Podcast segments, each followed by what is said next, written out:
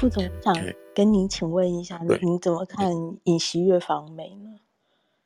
哦，这件很大的事情，对你你也注意到哈，这个大很大的一件事情啊，就是说呃，大家有没有看那个？现在都比较流行那个，就是那个谁，尹锡悦昨天在那个礼拜四吧？你说唱 American Pie 吗？哎，American Pie，在这个白宫的国宴上哈，唱这个 American，这个 American Pie 是这个 Don McLean 在一九六零年代，一九六零年代吧，就越战前后哈。是是一个基本上是一个反战歌曲了，可是因为太好了，太流行了，所以我想就是反正受到美国文化这个这个怎么讲控制吧，或者是说流行文化的世界每个地区都知道这，所以那个那个谁啊，那个叫尹锡悦就说，他说对对对，我念书的时候我就会唱这个歌，那白宫拜登就说啊，你要不要唱一下，所以他就清唱一首这个 American Pie。那这个是，我就是说这个反战歌曲嘛，哈，就是讲这个那个时候年轻人哈上战场啊，回来啊，然后家乡啊，家乡里头的人在等他啦，或者是说自己那种呃，就是就是那种乡村青年哈，就是从 country 来的，呃，这样子这种这种农村生活长大的这些孩子年轻人，对于战争，对于未来。这种惶恐啊，这种不能够确定，所以这条歌基本上就就是这个味道嘛，当然很受那个是美，真的很美国的东西了。所以那个那些人就哇哇，你会唱这条歌，那你美国人就开心的不得了，就是至少在那边吃饭的国宴的人就觉得很那个。那我我看这个，我的感觉上就是说，哇，这个美国文化实在很厉害啊！没想到，因为这样我们在台湾也是听这个歌嘛，哈，流行文化这条歌。也有听，那没想到，嗯，韩国人在听哦，那新加坡人在听，香港在听，可能整个东南亚地方或者欧洲人都在听这条歌，呃，也会受到这条歌的影响，对吧？那那个谁，这个呃，拜登后来还送了一个这个 Don McLean 签名的一个吉他给他，你知道？所以这个当然就是一个呃，这个插曲了。但是这个插曲就体现出来是说，美国跟韩国之间，或者是美国跟现在的韩国领导人，不能说每一个都如此。是是，真的就是很合拍了哈，很合拍，在这个地方，这个体现的无疑，展现无疑嘛哈。那你现在如果绕到这个整体的这个这个美国韩国的关系来讲，那可能真的是四十年来，哦不，七十年来哈，就是这个七十年来这个最好最好这个最最辉煌这种感觉。有两个有两个，我先除了讲了这有有一个争议性，我是没有。看那个长津湖那个电影有没有？大陆大陆在拍中国拍那个电影等等。那大陆拍这个角度是说，是这是中共朝鲜元朝的时候最大的胜利哈，美国人根本打不过，打不过他们，什么什么的这种事情。就是那时候去年还前年，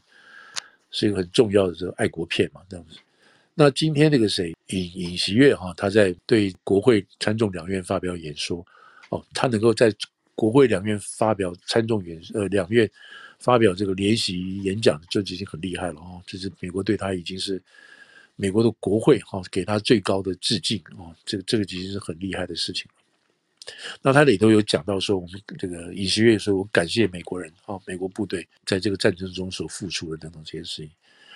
那他这样子讲的，我是听了一点了哈，还没完全听完。就是说他这个讲，感觉是说这个长津湖战役是美国人有打赢了，不是没有打赢，没有没有打赢。可是中国就现在这个网上，还包括台湾一些一些这种反美的人士，就说说这个尹锡悦不要脸的哈，基本上在美国国会国会这个国会殿堂里头说谎哦，吹嘘美国人什么什么这些东西。我的理解不是这样，我看到一些美国的这些资料，然后我可以体会出来。比如说那个时候，因为那个时候那个我这个讲话讲太远了，也许等下会有不同的朋友可以提意见哈。因为那个时候基本上打那个这个这个朝鲜战争的时候哈，是把国民党的部队哈，很多国民党的部队给他调来的。那部队里头其实都有一些都是南边的部队，他们来的，他们被调到这个被被送到这个抗美援朝的时候，他们基本上是。装备是非常差的，你不要讲说别的事情了，就是就是衣服啊什么都很差的，所以到冬天的时候，他们基本上是光脚，有的那个鞋子烂掉，是光脚在打仗。然后有几个有几个情况是说，他们几个人就是这这些人衣服不够，就在那个槽沟里头，那个战壕里头就冻死，那个死的那个姿态还是身上拿手上还举着枪那个姿态，那美国人打不下去了，你知道，美国人不可能再有打到这种部队。他说这根本不是，就是屠杀他们嘛。人家记得那时候人海战术啊什么之类，美国人根本不敢打。他这个太太太残忍了，你知道？那有很多地方，那当然包括情报的失灵啊，什么什么的，让美国是好像难看。最后是还有美国这个麦克阿瑟跟这个杜鲁门在斗法，什么这些事情。最后当然美国最后就撤走，从仁川大撤退啊，什么这些东西，好像描绘起来是一件是一件很惨的事情。那这个这个细节的东西，呃，本来是没有什么争议的，但是现在因为中国有不同的看法，这些争议就出来了，加上爱国心什么之类的。那现在看起来，那那当然，这个尹锡悦来这边讲，他当然基本上是从韩国人的角度，特别是从南海的角度，好说感谢美国人，这个为了为了这个南韩不受这个共产党的控制跟统治，你牺牲了生命啊，什么什么这些事情，他主要是讲这个东西啊。那这个那当然还有讲别的东西，哈，别的东西。那这一次就刚刚若星提到，就是说比较比较这个 significant 的哈，真的重点就是说在于把。把这个韩国正式纳入美国的保护伞，啊，本来这个保护伞是只给给到日本，现在正式把韩国纳入美国的这个整个保核子保护伞里头。核子保护伞的意义是这个，就是说，就是欧这种全世界有很多国家，不管是你穷的富的，就是说跟隔壁的邻居有吵架打架，那最好自己搞个核子弹摆在家里头，啊。如果你敢那个，你敢跟我这种搞到底的话，我就用核子弹来炸你。但你不敢对我怎么样，就是一个最后的这种震慑的东西。但是这种东西就很讨厌，对不对？就你搞一个，我也搞一个，然后也不知道大家的素质好不好，你你就丢一个，我也丢一个，那不是整个世界就完蛋了嘛？所以，所以就担心这个核核技术哈，核核弹的这种扩散嘛，所以就有一个所谓核不扩散的这个这样子的一个条约出来嘛。那另外一种就是说，美国会出来说啊，你不要搞了，我来保护你，你不要搞，你这样像搞大家都控制不住等等这些事情。所以在很长一段时间之内来讲，基本上是美国看这个地区性的这种争执性然后冲突性的这种严严厉性，来提供不同不同程度的这个核子保护伞等等这样。那日本当然是啊，日本当然是是很紧张啊，跟中国啊，还有跟这个什么其他国家，所以美国那个时候就有把这个，还特别是那个时候因为是俄国加那个谁加朝鲜嘛，所以美国是有把这个核核弹部署在日本，当然这个不知道，你不知道部署在哪里，也不知道怎么部署，就是一个机密嘛。那这个东西从来就没有把它把它这个延续到这个韩国这边去。那这一次显然看得出来，就是这一次韩国已经就是说投洗下去了哈，破釜沉舟。他就是跟中国完全决裂，跟中国完全决裂。那这个决裂，当然这个前前后背景上，大家都知道。然后他跟日本人和好啊，跟日本人和这个和好，不管在慰安妇上面，或者是在这个这个呃这个暂时的这个劳工哈这方面，基本上他就说往前看。所以尹锡悦这个尹锡悦现在所代表的韩国思潮是非常非常的这个重大的改变。那他们有报道是说，韩国韩国自己本身国土安全的一些的学者啊，哈，或智库的这些人，基本上这种所谓比较呃鸽派吧，哈，所谓鸽派的意思就是说，对中国来讲的鸽派的软弱一点的，或者是立场平和一点，基本上都被干掉，哈，都被请出去，然后就是说鹰派当头，就是这样子，要对美国，就是说等于说讲白了就是亲美亲美抗中了，哈，就是这个意思。那因为因为这个因为这个北朝鲜。北韩一直这样搞嘛，对吧？那你中国也不去搞他，你中国也不叫他不要弄，让你韩国每天这边提心吊胆的，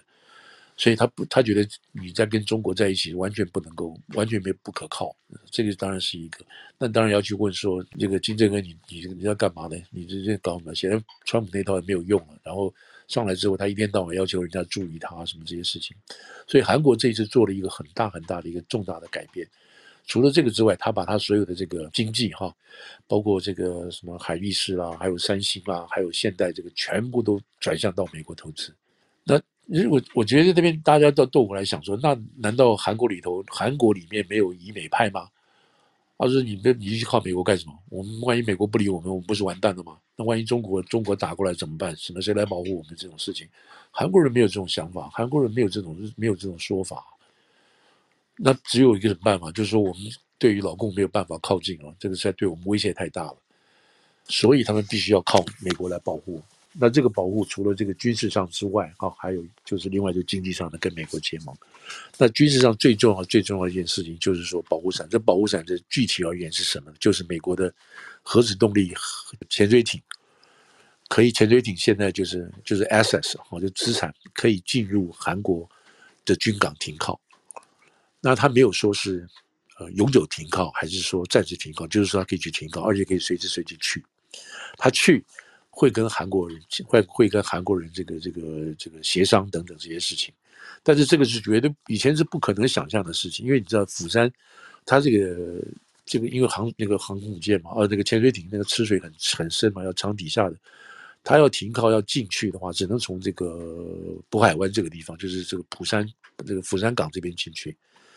你说开玩笑，这不就是等于说这个这么大的一个潜水艇过去？你整个中国，你如果看有地图概念的话，哦，就大连大连以南这边这个渤海湾这个地方到南到东海这边，那不是很恐怖吗？你就是给给这个美国部队就这样进来了。那以前呢，在以前在这个尹尹尹在尹之前，朴槿惠之前呢，嗯，那个时候如果大家有印象的话，就是说美国那个时候要部署这个萨德飞弹。那部署萨德飞弹的原因是因为这个朝鲜啊，朝鲜就是北朝鲜，他们发射飞弹。的这个射程越来越远，越来越长，就可以直接打到平，打到这个首尔了。那首尔那个时候是有爱国者飞弹在部署，还有萨德飞弹在部署。可是后来发现呢，它这个射程就是对方的射程越来越高的情况下，它这个雷达侦测哈，要必须往南边再走啊，要往南边再走，就是往首尔的南边再走。那那个雷达的那个那个整个涵盖范围啊，才可以拉长，拉长的话才能够测到北韩射出来的飞弹。那这个样子的就就引进了所谓萨德系统的这种飞弹的这种防御系统进来。那进来的这个情况下呢，就是这个美式的这个萨德防御系统哈，它也要把雷达打开。它这个雷达一打开呢，就就越过了朝鲜整个北朝鲜，同时到达这个东北这个地方哦，等于辽东半岛这边东北的地方。也被美国的雷达会扫到，那这样子一来，表示大陆在那个地方的所有部队的部署也好，什么东西好，就会被美国雷达看到。那大陆当然不开心了，怎么可能呢？我这个你怎么可以扫到我雷达呢？所以那个时候就抗议，就吵，吵得很凶。最终最终到什么程度呢？就是把三星啊，记得那个 LG 的所有的货，那时候排斥韩货嘛，在大陆那个时候，乐天啊什么全部给你下架。然后禁止韩国的这个艺人还有游一个旅游，全部都韩国损失很大，因为也吓坏了。所以韩国知道说，哇，我们这么为了我们自己，为了自己的生存哈，跟北韩这样这样斗争，还要受到你们的气，所以那个时候就埋下这些事情了。那后来这个谁啊，那个尹在寅上来就搞阳光政策啊，接着那个金大金大中那边赢这个阳光政策。那事实上最后金正恩并没有买账啊，这个川普下来之后，这个事情就完蛋掉了。所以这整个一个变化的时候，后来让这个反中的这个情绪，韩国人啊对反中情绪越来越强。那尹锡悦，尹锡悦最后就是上台，他不是赢很多，就是他们那个时候这个对中国政策是一个很重要的一个辩论嘛，哈。那尹锡悦上台是赢了，代表在韩国来讲是这个反中的路线，哦占上风出头了。可是他不是赢得非常多，那就是就是说这个他有市场，而且很强的市场，但是。不一定那么稳哈，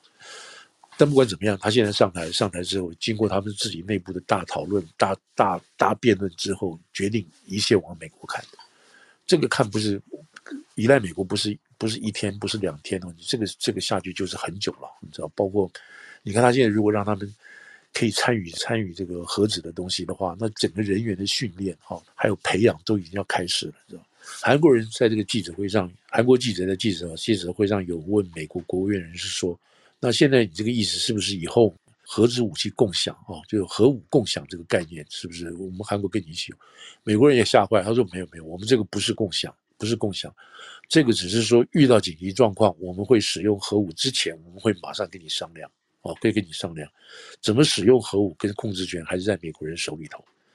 那这当然是有美国自己的顾虑了哈，这有他的顾虑。”你不要你随便用，你过去打掉怎么办？那但是就这个来讲，是以前是没有的事情。哈，以前会跟这个讲，会跟韩国人讲，然后我们怎么用怎么用，事先会告诉你们。所以这个是一个很大的变化。那这个变化就说明说，这个整个东北亚的这个整个这个战略观念都都都全部改变了，全部改变了。那现在朝鲜要自己去想办法，怎么回事？那对中国来讲，这是更是得不偿失的一件事情。你现在把这个美国的这个核子潜艇都已经引到家门口了，那这个跟台湾就很近了，你知道，这个东海过来就已经很近了。所以这个不光是对于朝鲜半岛有很大的这个几何作用，对于这个南边的台湾这边附近附近海域也是有很大很大的冲击性的东西。所以这个是一个美国很大的一个变化，基本上就是什么意思？基本上就是一个说到做到，这个小北约哈，就是这个小北约在这个印太这边正式形成了。因为在美国在北约也有放核子武器，你现在在这个地方放核子武器的话，就表示美国正式已经宣告这个地方这个北约哈，就他当然不会用北约了，就是这个印太安全架构的正式正式落实了。那。我把这个再拉开一点，拉开一点就是说，这个五月嘛，哈，五月马上这个这个 G7 的这个会议就要就要开始了嘛。你看这个这个，所以他现在这个因为谁那个日本那个岸田文雄，岸田文雄是一月份来的嘛，然后现在安排他四月来，然后五会开五月开这个 G7 会议。那这之前有四月份已经也开了这个 G7 的外长会议，然后现在又开了这个，然后这个是这个峰会哈，就是元首都到。那这个都是已经铺路的，他铺好了，所以到元首峰会上的基本上要做什么事情呢？基本上就是美国要拿出一套美国已经在做的这种做着这种帮助这个印太地区哦，充实印太地区的这个工作跟计划，然后要说服其他几个国家都加入哦，不要说我一个人干不行。譬如说这个晶片，美国现在大概在，我想在应该在月在，我想刚才他去之前吧。就会宣布什么东西呢？就是美国所有的主要公司、大公司，还有美国的这种创投公司、这种基金啊，像我像我们在美国做的话，我们那个我们的退休金不就是给一家这种机构来操作嘛？他们就到处去炒投资嘛。就是美国的资金哈，不准进入到中国或者跟中国相关的这种企业。这种企业是什么企业呢？包括这个 microchip 啊，就是就是晶片，还有这个 quantum。Quantum 就是量子计、量子科学、量子计算，还有一些 biotechnology，然后生化东西等等，还有这个航太、太空的东西，整个人大概五六项、七项这种东西，不准投资在这个地方。如果任何跟这个投资，或者是有助于投这个投资而助于中国自己发展这个这些科技的话，美国要实行制裁。但是现在我告诉你，不要去，你们这些钱、这些美国人钱都不能摆在这边。那当然，这个美国这边有人抗议啊，什么之类，那都没关系。那我们有两套办法，一个办法就是说，OK，你可以去，但是你事先要告诉我，你报备给我知道。你报给报备给我的时候，我就来查一下，我查没有问题，那你就走，你就去。那不然，另外一个就是完全不准去，不管你投资什么东西。那那这个是可以的，然后美国自己可以这样干的，没有错。可是美国现在必须要要这个要德国。就是 G7 其他的国家要配合，不要说我们美国弄了，然后这个这个技术到你的到你的到德国，德国你就把它转出去，你德国跑去跟这个中国合作，那怎么办呢？所以他现在要求这个技术哈，不但美国不能去，其他国家都要配合。所以这在 G7 就希望能达成这个协议。事实上，这个这个这个事情已经在就是各国跟各国之间都已经在磋商了。那到那个 G seven 前面有没有问题的话，大家一句话就是一个一个照相的照相。签字的一个形式，类似这样这样的东西，所以这个事情都在谈。那他他讲完之后，他在这个广岛哈，广岛这个 G7 会议结束之后呢，马上日本、韩国跟美国又要开个会，这三个人再开一个会，那这个也是很也也也是很象征性的，就是完全就是东北亚的事情哦，就是这个东北亚这个三国三个国家之间怎么互相协调，包括。情报的分享了，然后这个讲了半天，你说你说是真正在对付朝鲜吗？北韩吗？当然不是啦，可能百分之三十对付北韩，可是更重要的地方是看住大陆嘛，对不对？看住中国嘛。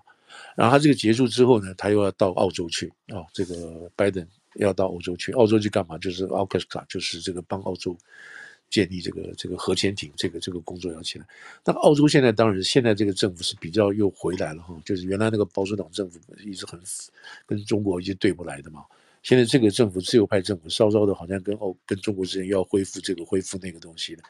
可是这个看起来就是两手策略，他一方面跟中国恢复所谓这个贸易啊什么的，可是另外一方面他制造潜舰啊，在这边分分担这个事情呢，那个都都没有问题，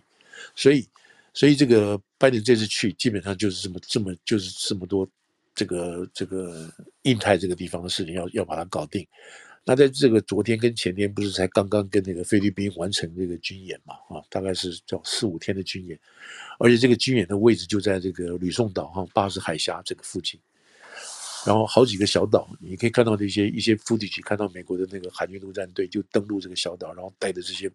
炮啊，还有雷达啊什么这些东西，就是因为那个那个小岛吕宋那边几个小岛，就是根本就是管住那个巴士海峡的嘛，哈，任何船舰经过的话，你知道雷达打开，你都看得清清楚楚的。然后最后他们的结果结果就是用那个，就最后的这个重头戏就是用海马式的飞弹炸掉一个废船，就表示说我们可以从岸上，岸上哈用海马式可以把这个海上的船给你打掉。那这个这个大陆当然。会看在有看在心里嘛，所以这个最近昨天吧，包括昨天在那个山东舰不是又跑去了嘛，哈，在那边又看来看去什么之类，又飞来飞去，这个都有，这都有是，所以那个地方现在很热闹，很热闹。我有我有同学，我有朋友以前在跑船的嘛，他告诉我说，哇，巴士海峡现在走来走去都很危险，是吧？都一天到晚都有接受这个通告，这个航行航道怎么走，这个航道怎么走，所以那边现在这个南海这个地方就非常非常热闹，非呃紧张也说不上来了，就是很热闹就是了。所以这个刚刚若星问到韩国这个事情，那我就啦啦啦啦先先跟大家报告到这边就是了。那他在这边美国的投资会大量大量投资，所以我们会看到很多的韩国的技工啊、技师啊，然后韩国人也会来。那我想你看，整个我们搞过法拉盛没多久，跟韩国人或其他地方都被韩国人接收了，都不一定。嗯，台湾一定要密切注意这些事情。对啊，你看这个刚刚说的没有错啊。